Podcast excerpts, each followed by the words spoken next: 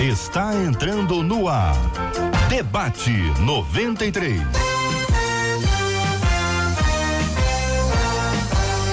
Realização 93 FM. Um oferecimento Pleno News. Notícias de verdade.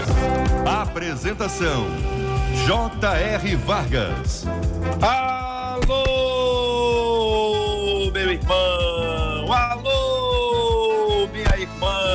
Aqui fala J.R. Vargas, estamos de volta. Começando aqui mais uma super edição do nosso debate 93 de hoje. Que a bênção do Senhor esteja aí sobre a sua vida, sobre a sua casa, sobre a sua família. Que o Senhor encha o seu coração de alegria, de paz, de esperança, de fé que você viva a plenitude da presença de Deus no dia de hoje, experimentando do poder de Deus sobre a sua vida, sobre a sua casa, sobre todos os seus, em nome do nosso Senhor e Salvador Jesus Cristo. Alô, Cid Gonçalves, bom dia, Cid. Bom dia, Dom Vargas, bom dia a todos. Aliás, tá bonita essa camisa, hein, Fernandinho? Ou quer dizer, J.R. Vargas, J.R. Vargas. Comercial antigo esse, hein? Faz tempo, faz tempo. Eu era criança. Muito bom dia para você que nos acompanha aqui pelo rádio em 93,3. Que Deus abençoe aí a sua vida também. Obrigado pela sua audiência. Você que nos acompanha pelo aplicativo app da 93 FM, tá no site rádio93.com.br, rádio93.com.br Facebook da 93 FM, YouTube da 93 FM, transmissão aqui, minha gente, multiplataforma da Rádio 93 FM, no rádio, no aplicativo, no site, no Facebook, no YouTube, o áudio rolando também já já daqui a pouquinho no nosso Spotify. E você é muito bem-vindo, muito bem-vinda para estar com a gente aqui no Debate 93 de hoje. Alô, Marcela, bom dia, Marcela. Bom dia, JR, bom dia aos nossos queridos ouvintes. Mais um dia com a graça do nosso Deus para mais um debate abençoado em que nós abençoamos e também saímos abençoados, né, JR? Nossos ouvintes também participam com a gente através do nosso WhatsApp 21 é o nosso código 96803 8319 21 96803 8319. Participa com a gente. Maravilha. É debate 93, é rádio, é TV, é tudo junto. Todo mundo participando com a gente nesse dia super especial. Vamos apresentar a nossa mesa, abrindo a tela aqui da sua do seu do canal do YouTube, do Facebook da 93 FM, você ouvindo pelo rádio, acompanhando conosco na apresentação da Marcela Bastos, dos nossos debatedores de hoje. Já entrou com barulho, hein, Marcelo? Olha aí. Eles já chegam chegando, JR. A gente está hoje com o pastor Marcos Gregório, com a doutora Rosana Alves e com o pastor Fábio Nunes. Um timaço com a gente nessa manhã de feriado, JR. Pastor Marcos Gregório, bom dia, seja bem-vindo, meu irmão. Bom dia, querido JR, bom dia aos queridos debatedores, a turma toda da rádio, aos nossos ouvintes. É um prazer estarmos juntos. Obrigado, querido. A nossa menina da mesa de hoje, doutora Rosana Alves. Bom dia, Rosana. Doutora Rosana não nos ouve. Pastor Fábio Nunes, bom dia, querido. Deus abençoe.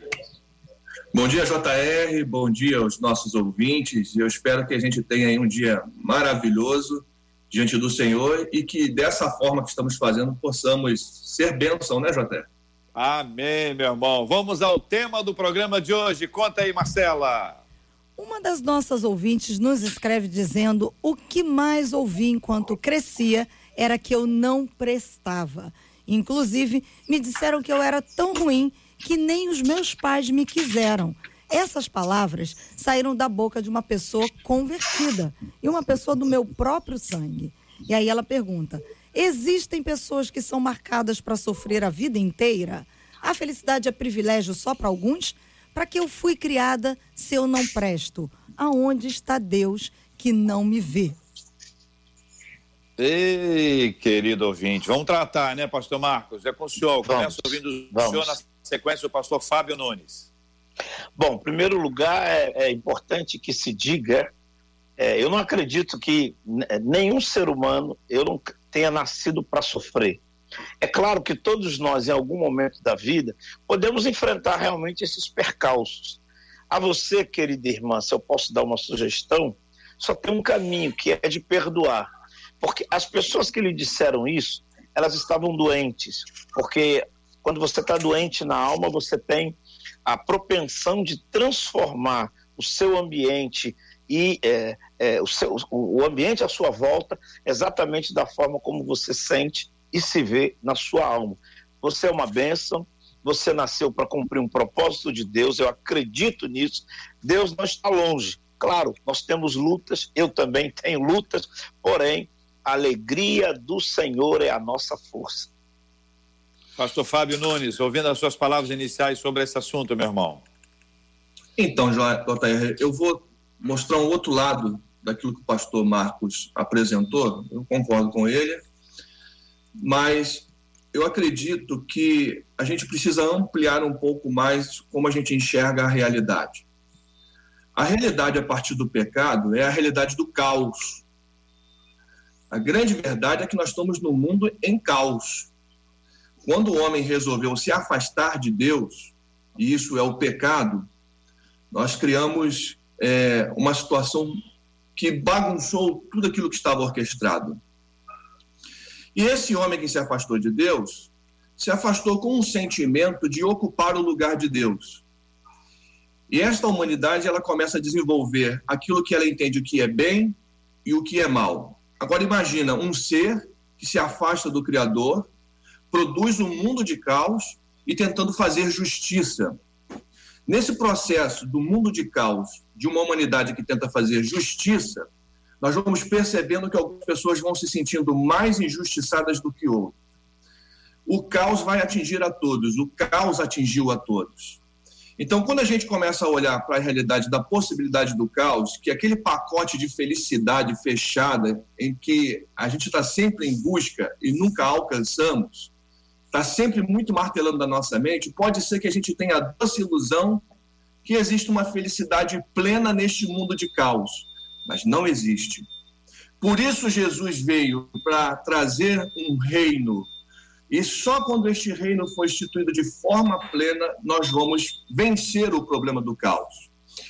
Eu concordo, e assim, a gente trata com muita delicadeza, porque isso é um território da dor do outro. É, a gente entende que algumas pessoas, diante desse relacionamento humano, se sintam mais prejudicadas e são, porque as nossas justiças são falhas. A Bíblia diz que o nosso ato de justiça é como trapo de imundícia. E por mais que você busque fazer a coisa certa, vai ter sempre alguém injustiçado nos nossos atos. Eu concluo dizendo a minha, primeira, a minha fala inicial é que é, este ouvinte ele está fazendo parte daquilo que é a realidade e que, dentro das relações que ele viveu, está sofrendo as injustiças.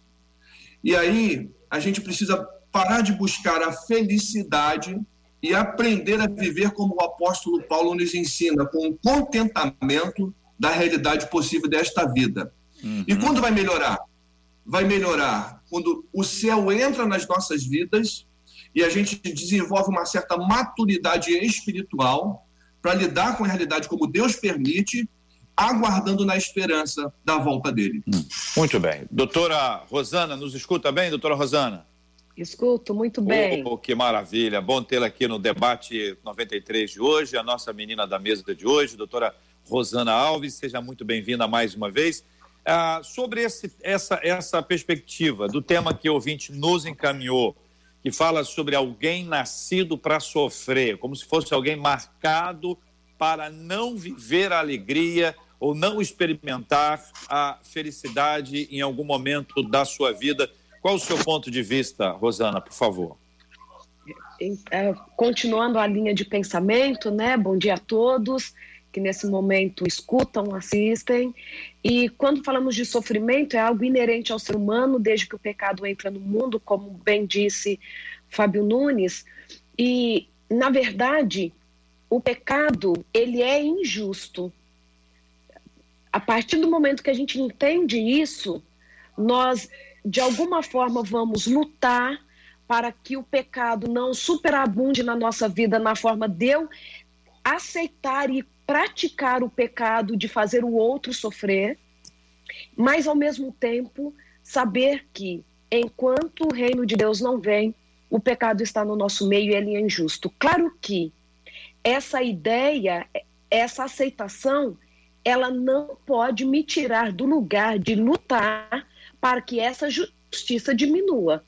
Senão, nós, nós vamos entrar num discurso de que é assim: apanha, continua apanhando, a injustiça é assim mesmo.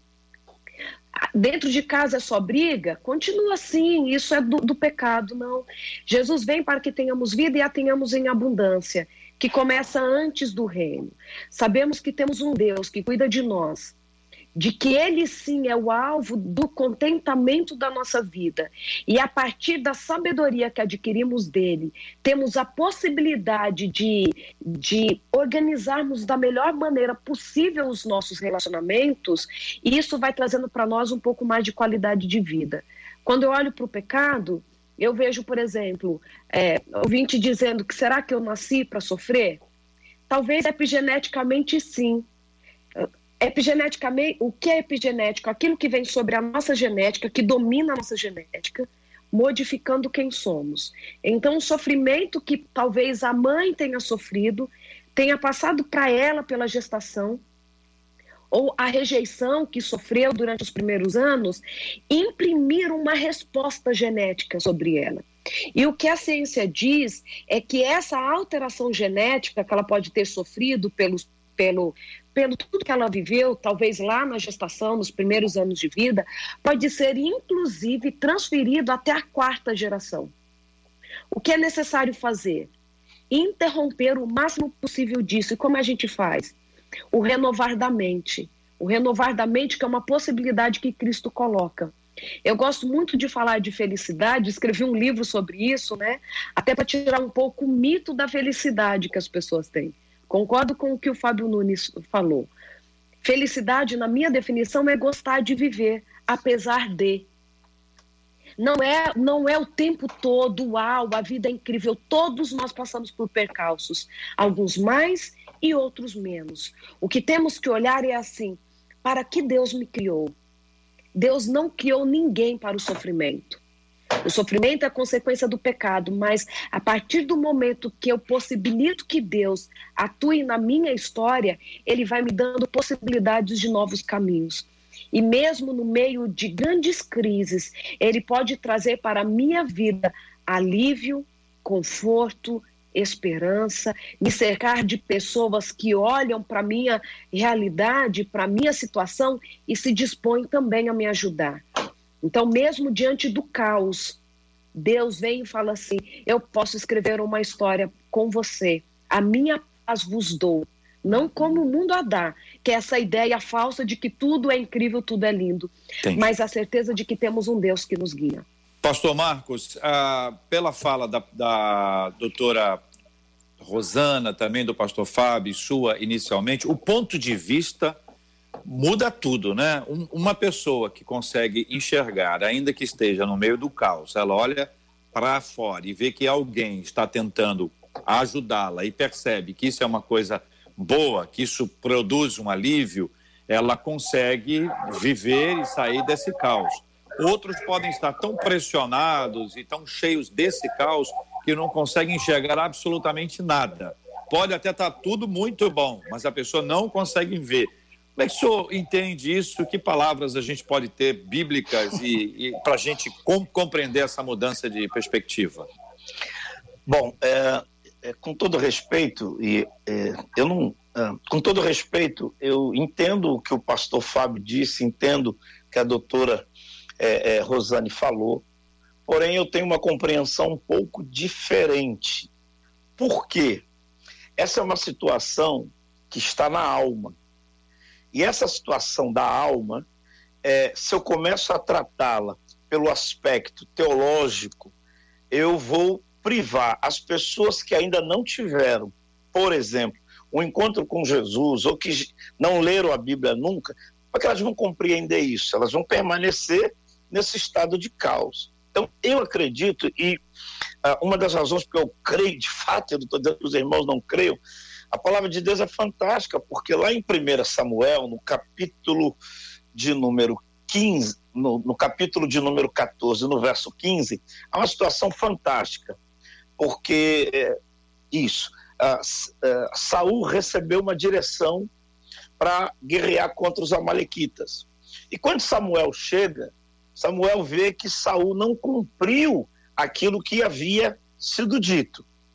E Saul tentou justificar sua desobediência, sua atitude, é, é, é, é misturando isso com suas questões emocionais.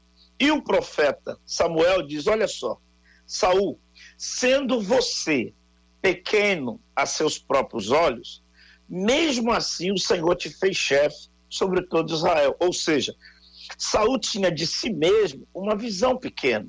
Saul tinha de si mesmo uma visão de incapacidade, de, de, de falta de condições para executar aquilo que havia sido entregue nas mãos dele. Há uma outra passagem, mas eu ainda não vou entrar nela. E aí eu concluo dizendo assim: eu entendo e concordo plenamente que essa situação toda começou com o pecado. Eu, inclusive, chego a dizer que o primeiro sentimento negativo com o qual o ser humano, pós-pecado, tem que lidar é o sentimento da rejeição. Quando Deus os expulsa, quando Deus os tira, quando Deus os manda embora do jardim do Éden.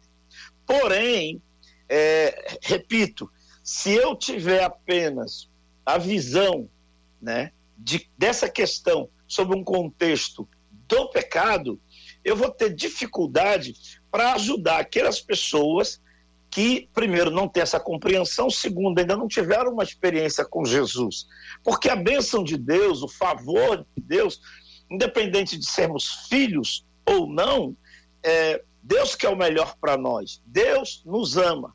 Deus quer nos curar. Deus quer que a nossa vida seja uma bênção. Eu concluo com um texto de, de 1 Tessalonicenses uh, 5,17, se não me falha a memória, que diz assim: que o vosso corpo, alma e espírito sejam conservados íntegros para o dia de nosso Senhor e Salvador Jesus Cristo. Agora, como que alguém sozinho vai conseguir é, é, é, cumprir essa, essa diretriz, essa direção, essa palavra que ela recebe de Deus?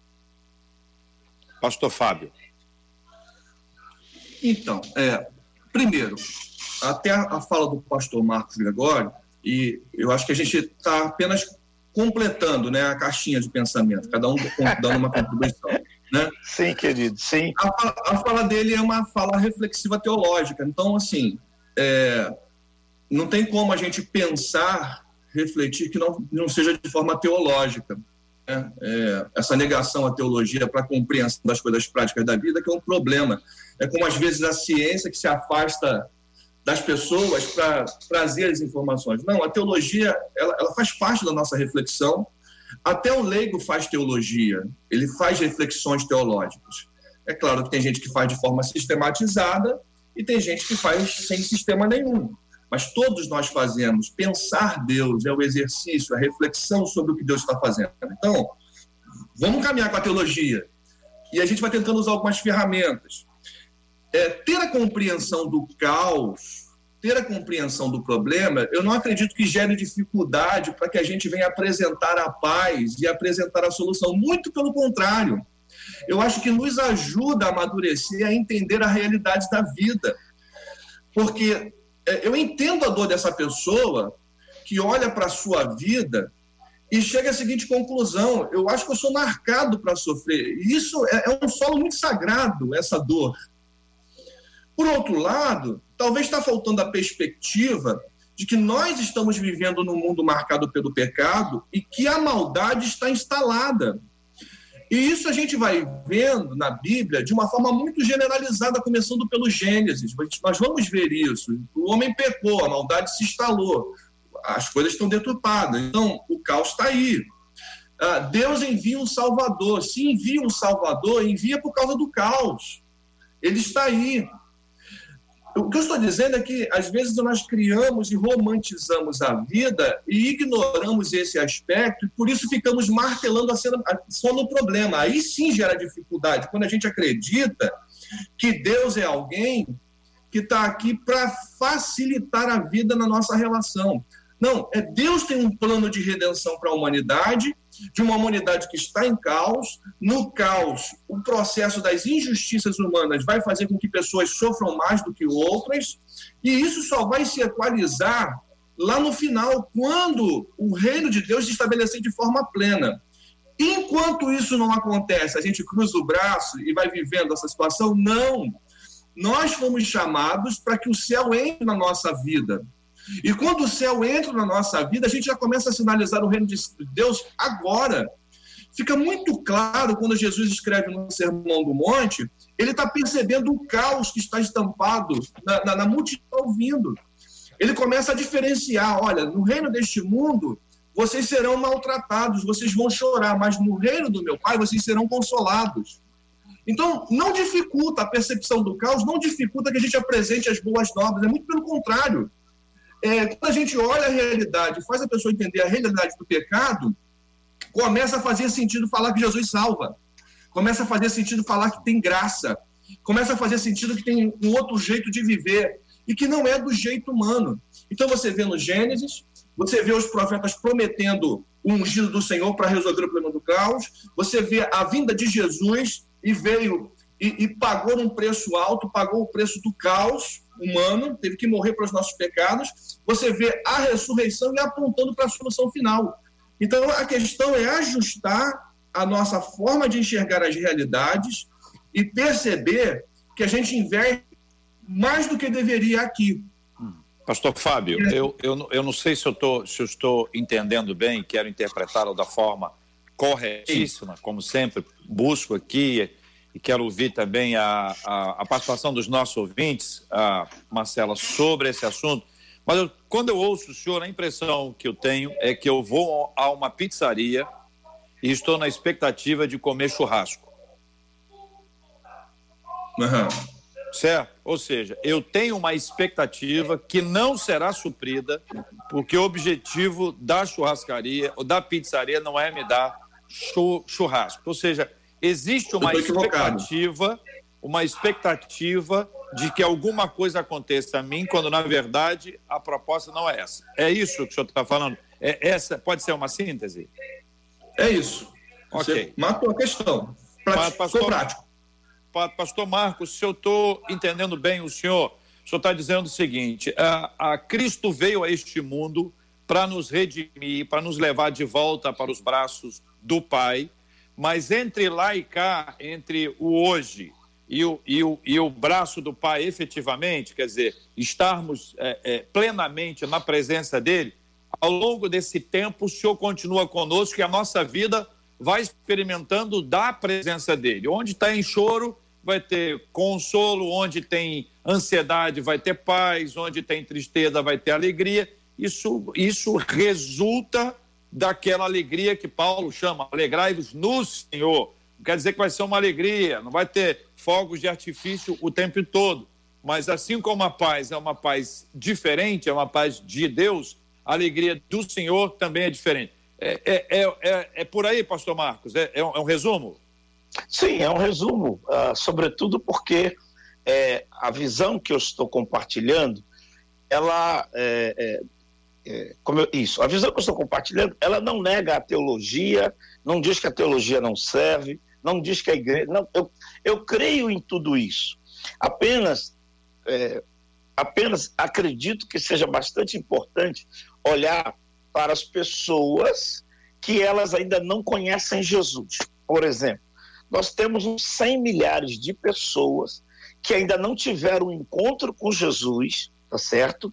E como eu caminho aí na rádio com vocês há mais de 20 anos, essas pessoas ainda não conhecem, não tiveram uma experiência. Porém, todo santo dia elas ouvem a rádio. Elas não, elas não abrem mão do debate. E muitas delas escrevem, inclusive, para a rádio, agradecendo a palavra. Então, qual é a minha preocupação? É levantar, é claro que está correto. Jesus disse que no mundo nós teríamos aflição, aflições. A minha preocupação é fechar a porta. Ou seja, você é, o mundo está um caos, ok. O pecado criou esse caos, ok. O homem, ao nascer no pecado, está propagando, está esticando, está aumentando esse caos. Porém, porém, você tem uma alternativa, não apenas no contexto de ajuda profissional, mas você também tem a possibilidade, a bênção de ter um encontro com Jesus que é até maior que tudo. Porém, é, o, encontro, é, o encontro com Jesus é, deveria ser definitivo para tudo na nossa vida, porém não é.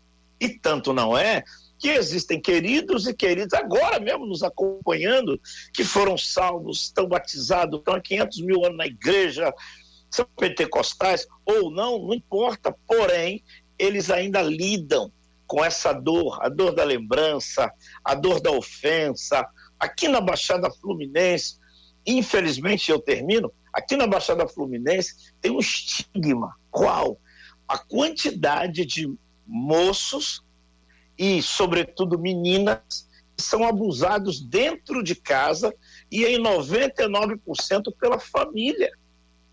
E eles vêm muitas das vezes, já tiveram uma experiência com Jesus, creem tudo que o pastor é, é, Fábio está dizendo, que a doutora Rosana está dizendo, que você, JR, está dizendo, e eu creio também.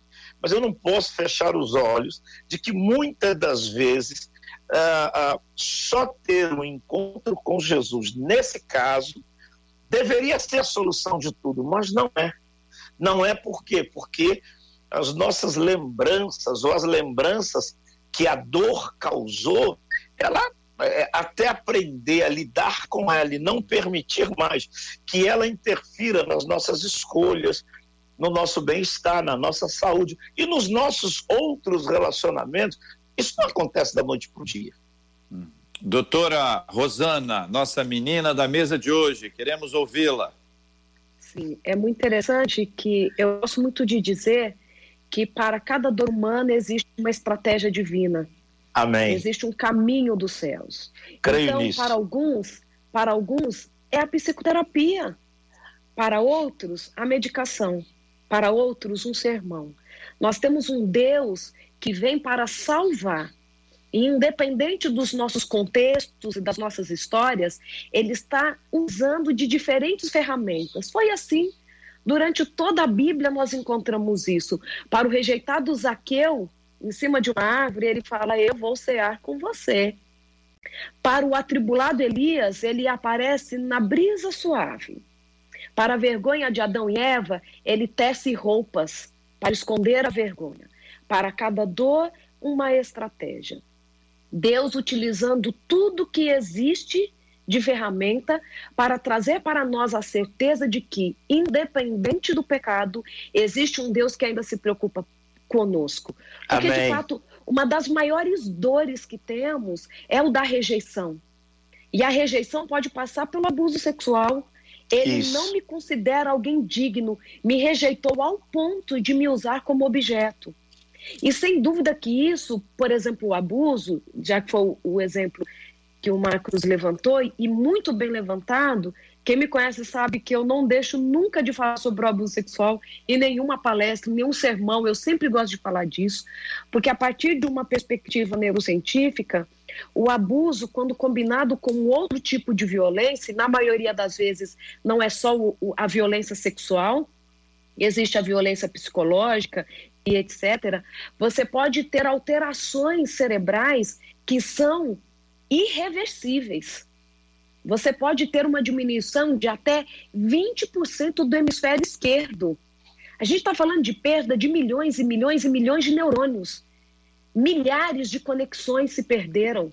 É uma incapacidade, às vezes, de ver a vida, o futuro, de uma forma clara. A desistência de terminar um curso, de continuar num casamento, torna-se uma marca de um cérebro que não consegue lidar com a realidade da forma como nós que não passamos por essa situação consegue. Então, eu acho que quando olhamos para a dor e pensando de uma pessoa que acha que nasceu para sofrer, nós já olhamos para um cérebro que foi comprometido anatomicamente, fisiologicamente, porque algumas informações provavelmente elas foram armazenadas num cérebro que ainda não tinha capacidade de refletir sobre a situação para concluir de forma mais saudável aquilo que viveu, ou tentar mudar a história, né? Então, encontramos um mundo com pessoas vivendo diferentes histórias. Algumas dessas pessoas, de fato, quando a gente fala assim, Jesus fala assim: que Deus é esse que permite que uma criança seja abusada sexualmente pelos pais? Eu não quero esse Deus. E aí, o Deus que não desiste, nós podemos desistir. Deus pode colocar um líder de comunidade para lidar com essa pessoa. Para trazer alívio, que seja por 20, 30 anos, ela ainda não quer saber de Jesus, não. Mas Jesus está ali. Como ele estava no caminho de Emaús com os dois discípulos que estavam falando, mataram o nosso Senhor. Jesus estava ali. Como ele esteve na vida da minha mãe, abandonada pelos pais, cresceu perguntando por que, que Deus permite algo assim, e um dia Deus manda uma moça no portão da minha mãe para dizer para ela que Deus ainda a amava. E ali a história da minha mãe muda. Uma mulher Glória que já estava grávida do terceiro filho, naquele momento, então, ela percebe que Deus a ama e isso muda a história de rejeição da minha mãe. Mas um Deus que, acima de tudo, é um Deus com paciência. Sabe por que ele tem paciência? Porque ele sabe do valor que temos. Quando a gente sabe que tem uma fortuna para ganhar, e olha, a sua fortuna só vai vir daqui dois anos, viu? A gente espera ou não espera? É melhor esperar ou é melhor perder? A gente espera. Temos o mesmo valor para Deus. Então, isso tudo faz sentido. Eu nasço num lar cristão, então aceitar a Deus para mim, super tranquilo. Pais que me amam e etc e tal. Mas Deus, ele vai atrás da pérola perdida, da pedra, da dracma dentro da casa. Ele sabe tanto do nosso valor que ele utiliza das estratégias que são que são o caminho para encontrar essa pessoa e ele ainda espera o dia que nós vamos olhar para ele, reconhecendo-o como Deus que cria, como Deus que redime, como Deus que nos mantém, pelo menos com uma, pelo menos com o mínimo que é possível de saúde mental, para não somente vivermos com mais contentamento no Senhor, mas também para sermos suporte para aqueles que necessitam, porque talvez eu vá falar com alguém que passou por alguns sofrimentos de forma teórica. Eu aprendi na Bíblia com a história dos outros, mas Deus sim, ele é tão incrível que ele utiliza até das histórias ruins, que não foi ele quem colocou na vida das pessoas, para chegar para alguém e falar assim: vou tomar a liberdade, tá, Marcos? Olha, Marcos, eu sei dessa dor que você sofre, da violência que você sofreu na infância, porque eu passei. E sabe o que Deus fez comigo? Ele teve paciência e ele foi me curando. É um Deus Isso. que utiliza das diferentes estratégias, mesmo que demore anos, porque nós somos o objeto do amor dele. Amém. E quando nós encontramos esse amor face a face, vamos dizer assim, conhecendo esse Isso. amor, Isso. nós começamos a com, começar a ter condições de lidar com a nossa dor. Às vezes não resolvê-la por completo, mas sim Deus vai nos incomodando quanto ao perdão que precisamos oferecer, mas mesmo sem saber como fazer isso, de nos defender contra o abuso, de sermos a mão estendida, sabe? Porque é dele que vem tanto querer quanto efetuar. Sempre vem dele. E ele vai transformando as nossas histórias para que a minha história impacte a história dos outros. Amém. Muito bem. Tendo ouvido os três companheiros sobre esse assunto, Marcela, Queremos saber o que pensam os nossos queridos e maravilhosos ouvintes que nos acompanham. Enquanto isso, aqui no meu ouvido tem uma arara, tem uma arara voando, cantando, ou tem alguém varrendo, ou tem oh, alguém puxando com uma pá. Eu não sei exatamente que som é, mas parece isso tudo aí mais um pouco. Fala, Marcela. JR, uma das nossas ouvintes pelo Facebook, ela disse o seguinte: Eu também não entendo porque eu nasci em um lar conturbado, fui abusada sexualmente e confesso que até hoje a minha vida é sofrida. Eu fiz faculdade e sou maltratada no emprego em que alcancei. Eu digo a vocês, eu sou feliz em Jesus, mas não sou feliz nessa vida. Agora, pelo WhatsApp, chegou um, um testemunho aqui em que uma das ouvintes... Marcela, só, só, só um instantinho. É, repete essa última frase aí, eu vou pedir o pastor Fábio. Pastor Fábio, vamos agora nessa reta fi, finalíssima caminhar com bastante objetividade, eu peço aos três, Ah, mas eu queria pegar só essa última frase, Marcelo, antes de você entrar com o testemunho. Fala de novo, por favor. Sou feliz em Jesus, mas não nessa vida. Pastor Fábio, o senhor pode ajudar a explicar isso aí, por favor? Então, pode ser que alguém esteja supervalorizando apenas o aspecto do caos. Né? E por estar sofrendo as injustiças que este mundo propõe, a única esperança que se tem é na eternidade. A grande verdade é que a vida é um paradoxo. É, nós vivemos os altos e baixos, a gente precisa estar preparado para isso. Vamos enfrentar as lutas e as dificuldades, mas na esperança futura somos impactados hoje. Esta pessoa precisa equilibrar o seu olhar ela precisa desenvolver uma maturidade que é proposta e possível pelo apóstolo Paulo. Paulo ele está preso escrevendo uma carta de alegria. Os paradoxos não são simples. A vida não é simples, a vida é complexa. Tudo que foi dito aqui foi dito de forma muito brilhante. A gente vai vivendo o caos e vai vendo a mão de Deus nos sustentando. E não dá para viver uma coisa sem a outra.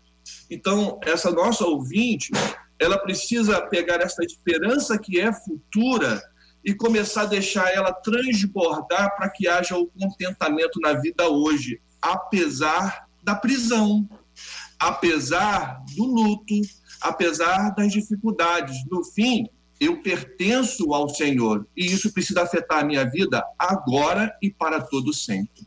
Paulo escrevendo aos Romanos, capítulo 8, versículo 18: Porque para mim tenho por certo que os sofrimentos do tempo presente não podem ser comparados com a glória que há de ser revelada em nós. Então, tem a glória do futuro, mas tem esse tempo em que a gente anseia pela glória, que a gente já vive essa expectativa maravilhosa, vai vivendo esse dia a dia que envolve a salvação em Cristo e o senhorio de Cristo, né?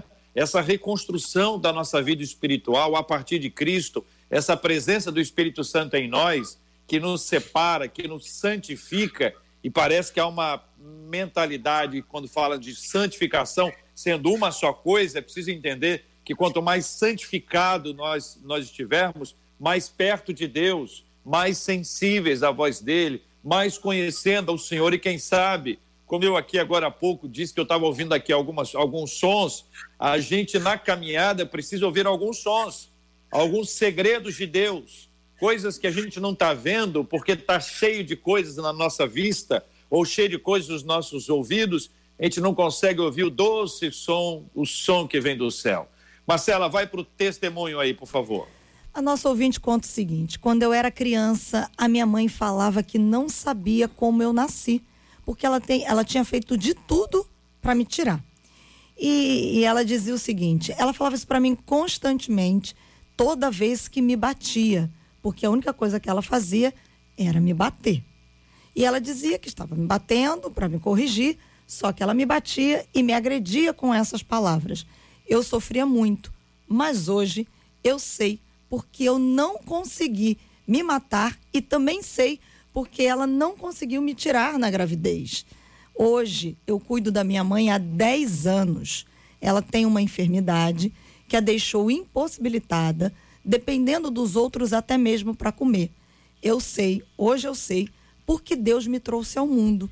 E eu também tenho a mesma enfermidade. Somos seis filhos, só que ela mora comigo. Eu fico com ela 26 dias ao mês só um outro filho fica mais quatro dias.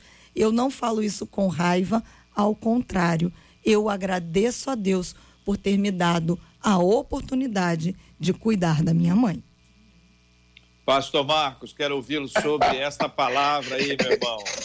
Olha, é tremendo. De verdade é tremendo ouvir isso. Eu vibro bastante. Na verdade, essa moça, ela, no meu entendimento, ela alcançou o que Jesus diz na sua palavra, quando ele disse: Eu vim para que vocês tenham vida, e vida em abundância. Essa vida em abundância, às vezes, a gente encara como apenas como com questões é, naturais, carro, casa, dinheiro, viagem. Porém, quando ela consegue perdoar sua mãe, quando ela consegue cuidar da sua mãe, é porque é, é, é fantástico isso no reino de Deus. Quanto mais você dá, você não fica sem você recebe de volta exatamente aquilo que você precisa. E ela compreende que a, a, aquele período todo, o que a mãe disse, as coisas que, as surras que ela levou, de verdade, eu não estou tirando a responsabilidade da sua mãe. Só que era assim, era uma pessoa ferida, era uma pessoa magoada, era uma pessoa triste, cuidando de uma criança e sem ajuda, sem apoio obviamente, ela acabou por transformar, naquele momento, o relacionamento com a sua filha é, é, nas mesmas realidades com as quais ela estava lidando junto de si. Eu, aí eu, eu, eu digo, é, é, completando, que a graça de Deus é tremendo por isso. O amor de Deus é fantástico por isso. E você que nos acompanha, é óbvio, eu não nego ajuda psicológica, eu não nego ajuda psiquiátrica, eu não nego nenhuma ajuda, sabe? Seja ela do ponto de vista humano, mas sobretudo do ponto de vista espiritual, do ponto de vista de Deus. E à medida que essa moça vai perdoando, as, as, o vale o que, a, que havia dentro dela também foi sofrendo uma transformação e hoje ela pode testemunhar para nós sem ter a menor mágoa, muito pelo contrário. Deus quer fazer isso na vida de cada pessoa. O que? Pegar esse caos que, como disse o pastor Fábio, eu concordo, o pecado, pegar toda essa situação, como disse a Rosane, é, é, é, e transformar essa situação numa ponte para que você seja instrumento para abençoar outros irmãos. Rosana, e você, Rosana, como lê esse testemunho? É tão bonito, né? Até as neurociências falam sobre isso. É, onde nós vamos escolher repousar o nosso olhar, aquilo vai moldar a nossa vida. Se você, se o seu olhar for só sobre as coisas ruins que não dão certo, isso vai preencher quem você é e vai definir quem você é. Todos nós estamos o tempo todo enfrentando dificuldades. Exatamente. Agora, outro, quando no outro testemunho a moça diz assim: é, Eu só tenho alegria em Jesus, nessa vida eu não espero nada nessa vida. Nós cometemos um, um equívoco, por exemplo, achando que a alegria da viagem está só, sobre quando, só quando chegamos ao destino. É preciso existir alegria enquanto estou arrumando a mala, isso. olhando o percurso, comprando passagem. Durante toda a jornada é possível ter alegria. Onde você repousa o olhar? Quero terminar falando uma das maiores lições que aprendi na vida com a minha mãe. E quando ela, então, depois de ser abandonada, mas depois ela encontra Jesus, ela começa a entender a vida. Eu fiz uma pergunta para ela um dia e disse assim: nem sabia que um pouco depois ela faleceria. Foi a última grande lição que ela me ensinou. E eu disse assim: mãe, como a senhora consegue ser a melhor mãe do mundo, sendo que a senhora foi abandonada pela mãe? Como a senhora consegue ser a pessoa que mais acolhe as pessoas, entende o problema dela, sendo que a senhora foi rejeitada pelas pessoas? E ela me disse assim: filha, eu sou a pessoa mais indicada para ser a melhor mãe do mundo, porque eu sei o quanto uma mãe faz falta. Eu sou a pessoa mais indicada para ser a mais acolhedora do mundo, porque eu sei o quanto a rejeição faz falta. Eu aprendi com a minha mãe naquele dia que é possível viver a abundância na falta. Não é algo que a gente decide e de repente faz assim, tudo se abriu, tudo colocou-se no lugar. Mas nós encontramos um Deus que ele sim está disposto a dirigir os nossos passos, a colocar pessoas na nossa vida que vão trazendo para nós mais sentido de vida colocando sobre nós missões. No reino de Deus, nascemos todos para trabalhar. Ele não está aqui mais visivelmente, mas estamos. Então, quando você decide, chega um momento que Deus dá para nós a condição de decidir. O que eu vou fazer com a minha dor? Para que lado eu vou olhar? Eu vou perdoar ou vou continuar mantendo a ofensa? Vou dar amor ou eu vou multiplicar o ódio? O desejo que eu tenho para todos que estão escutando é uma tomada de decisão, mesmo sem saber ainda qual a estratégia que vai seguir. Eu decido que vou perdoar, mesmo que meu coração esteja cheio de ódio. Eu decido passar a ter alegria na vida, mesmo sem saber como isso vai acontecer. Espiritualmente falando, Deus está disposto a nos dar essa oportunidade. Cientificamente falando, tarefa dada é tarefa cumprida para o nosso cérebro.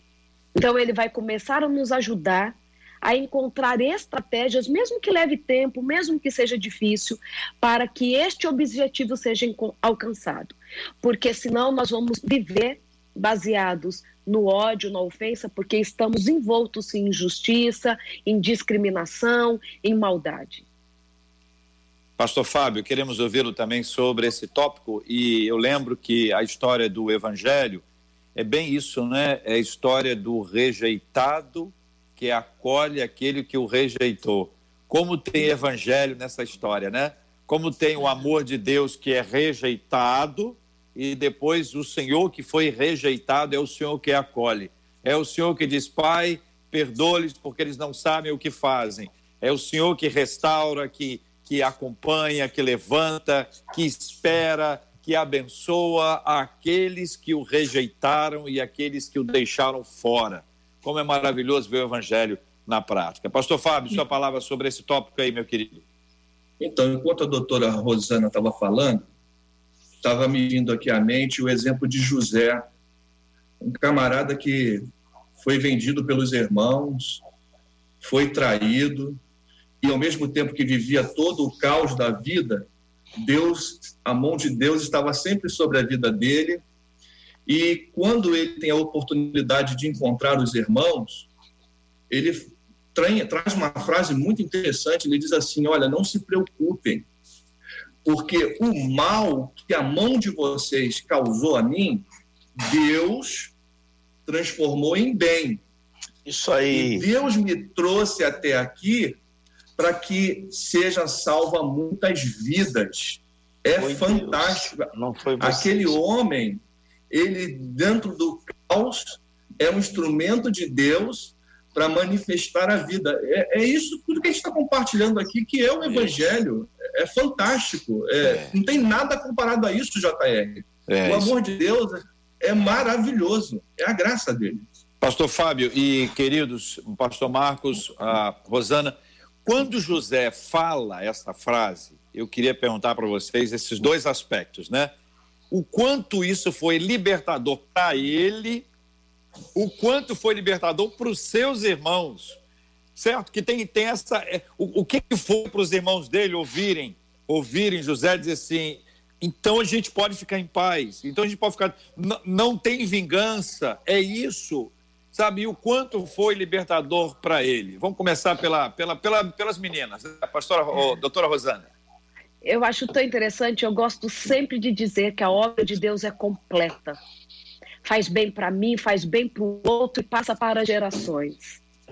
Quando Deus entra na nossa vida, é por isso que eu me emociono mesmo na insistência de dizer assim: permitam que Deus faz isso, faça isso.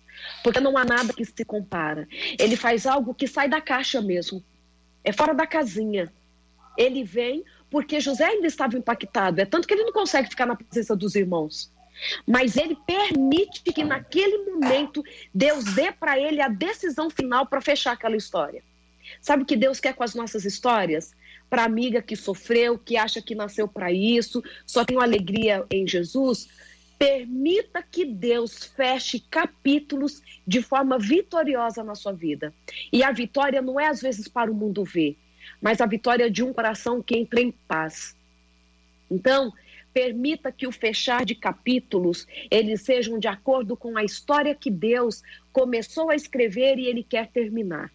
O que ele quer concluir, porque aquilo que ele faz é extraordinário, porque aquilo que ele faz é completo. Traz paz para a minha vida, traz perdão para o outro, traz novidade de vida. Eu só posso ser apaixonada por esse Deus. Pastor Marcos. Bom, primeiro é bom dizer que eu concordo em grau, número e gênero com os irmãos. A minha intervenção é, tem apenas a, a, ideia, a intenção, a, a, a, proposta da gente poder sempre estar tá ampliando a situação, já que a nossa audiência ela é de, de, não só de muita gente, mas das pessoas mais diferentes, realidades mais diferentes, criação mais diferente, lares mais diferentes. Olhando para essa história de José, e eu vou dizer uma coisa, a, a história de José, para mim, até porque o meu primeiro nome é José, né? José, é, é, e o segundo aqui é Marcos, é, essa história para mim é fantástica, porque eu aprendo com José que toda pessoa que não perdoa, que não busca esse perdão, que não busca essa aproximação de Deus, porque eu acredito que José só pôde agir dessa forma, só pôde falar esta palavra com os seus irmãos, porque ele já havia passado num, num gabinete, vou dizer assim, com o próprio Deus. E José diz e impacta os irmãos: foi Deus. Tudo que vocês fizeram, ao invés de eu ficar daqui arquitetando, maquinando um plano para me vingar, para jogar vocês na prisão, até porque agora eu sou só eu sou um homem com muita autoridade, eu governo o Egito inteiro, eu só não sou maior que Faraó, mas a partir de Faraó eu sou o cara da autoridade, né? Então eu penso que quando a gente não perdoa, a gente vai pagar essa conta duas vezes. E José decidiu, porque isso é uma decisão, essa é uma escolha. Eu tenho duas escolhas: me vingar ou perdoar. Então ele perdoou e ao perdoar ele não ele não, não, não é, saiu desse contexto de pagar a conta duas vezes porque não precisava.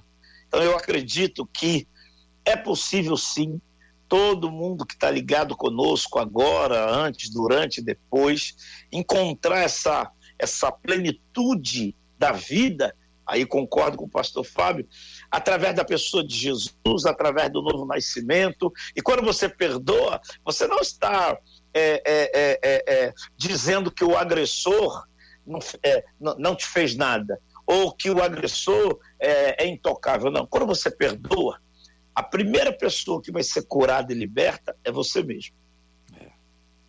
Muito bem. Marcela Bastos, participação dos nossos queridos ouvintes nessa reta finalista, aliás, última curva. JR, os nossos, é, fazer o debate é algo muito maravilhoso, né? E a gente fica, porque a gente faz o debate e a gente sabe que o Espírito Santo é quem vai conduzir e que vai Isso. tocar as vidas ali do outro lado usando os nossos debatedores. E a participação dos nossos ouvintes aqui nessa reta final é que muitos deles, eu estava até me segurando, é, é, é, eu faço debate há alguns anos e há debates que nos emocionam. E muitos deles dizendo o seguinte: hoje eu decido perdoar. Seja os pais, seja alguém que feriu no relacionamento, mas gente dizendo, por amor a Jesus, hoje eu decido perdoar. Palavra boa, graças a Deus, graças a Deus. Ouvintes, este é o propósito de estarmos aqui todos os dias, há tantos anos, compartilhando com vocês, ouvindo essas pessoas incríveis que Deus separou para estarem conosco como debatedores. E nós somos muito gratos a Deus por todas essas mensagens e essas lições que nós recebemos de forma especial hoje para encher o coração da gente com essa doce e poderosa palavra de Deus. Muito obrigado, pastor Marcos Gregório. Deus abençoe o senhor cada dia mais. Amém, igual. Muito obrigado, JR, Marcela galera toda aí da rádio, eu amo vocês. É, quero agradecer também ao pastor Fábio, inclusive, se em alguma palavra eu posso ter sido deseducado, desrespeitoso com o irmão, eu peço perdão em nome de Jesus, da mesma maneira com a doutora Rosane. E isso aqui é uma bênção, as pessoas ah, escrevendo, entrando pelas mídias sociais e dizendo isso é essa palavra, esse encontro me abençoou. Que não tem, isso não tem preço. Glória a Deus. É isso, é isso aí. Pastor Fábio, obrigado, meu irmão. Um abração. Eu é que agradeço, JR, de poder estar aqui com os irmãos mais uma vez. E, pastor Marcos, a gente discute ideias, né? nós, nós nos amamos, né? amamos pessoas. E, Amém. E eu Amém. penso que a gente caminhou numa direção, caminhamos numa, de forma unânime. Deus nos abençoe. Deus abençoe o Brasil, que Deus abençoe a nossa Amém. nação. Deus abençoe a igreja nesses tempos Amém. difíceis. E deixa o meu abraço aí para as igrejas no Brasil Que Deus nos use de forma poderosa nesses tempos. Amém, tá ligado. Amém. Amém. Ô, doutora Rosana, que Deus abençoe os Estados Unidos, né? Também, né? Deus abençoe a vocês também. Grata pelo convite de participar. Pastor Marcos, fiquei muito feliz com a sua provocação, porque eu sinto falta disso às vezes. Na ciência, a gente se degladia na sala e depois sai para comer juntos. É exatamente isso. Aí. isso. Porque senão a gente não amplia a ideia, vai todo mundo na mesma direção Exatamente. sem poder ampliar. E fico muito feliz, Marcela, em ver você uma mulher tão acostumada com isso, ainda sendo tocada pelo Espírito com a história das pessoas. Glória é para isso que somos chamados, para sermos sensíveis com a história do outro, para sermos tocados. E minha palavra final é só reforçar o que já dissemos. Decida ser de Jesus, onde quer que você esteja. Não precisa saber como, não precisa saber como vai acontecer tudo. Decida perdoar, decida amar, decida escrever uma outra história. Porque onde abundou o pecado, superabundou a graça. Aceite isso. Que onde havia ofensa, possa haver perdão, possa haver amor. Se até aqui a história foi escrita de uma forma, permita que ele escreva com a caneta dos céus a sua história, porque você vai se surpreender com o que ele é capaz de fazer por você e por meio da sua história. Maravilha. Marcela Basso, sua despedida, Marcela.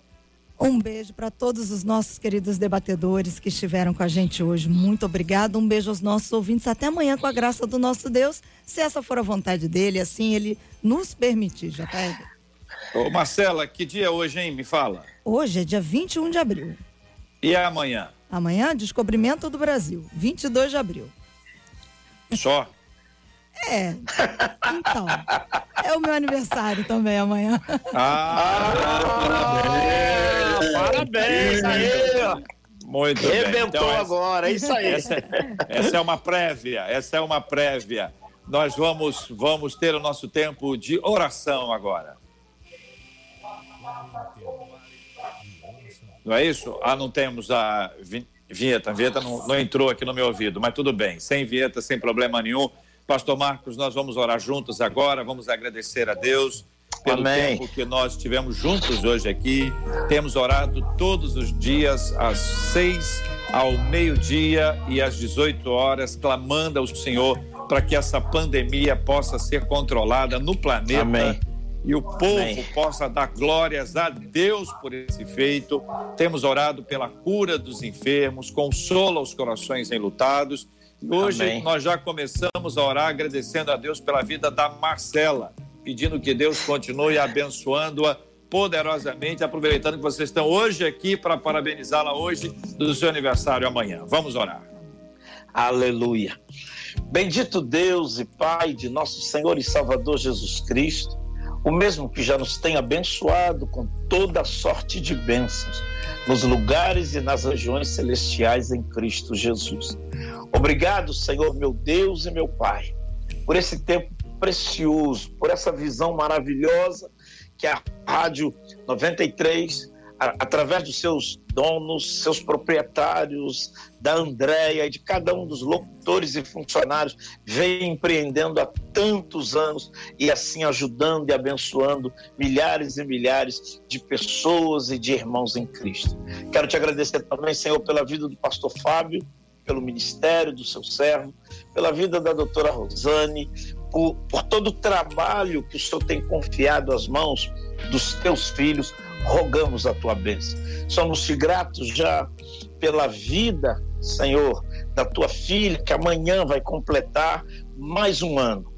Que cada dia o Senhor renove os seus dias, a sua fé, a sua força e, acima disso, Senhor, a, a, a comunhão dela, da Marcela, para contigo.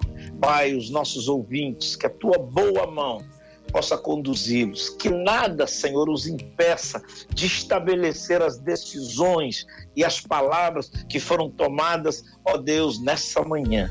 Que o Senhor os abençoe poderosamente. Pai, nós, como nação, como país, precisamos que a tua boa mão se mova em nosso favor de maneira sobrenatural, que esse vírus, ó Deus, que diante de ti é nada, seja exterminado, que o Senhor opere maravilhas na vida, Senhor, desta nação, na vida do seu povo e, acima de tudo, na vida da tua igreja. Obrigado, oramos em nome de Jesus. Amém.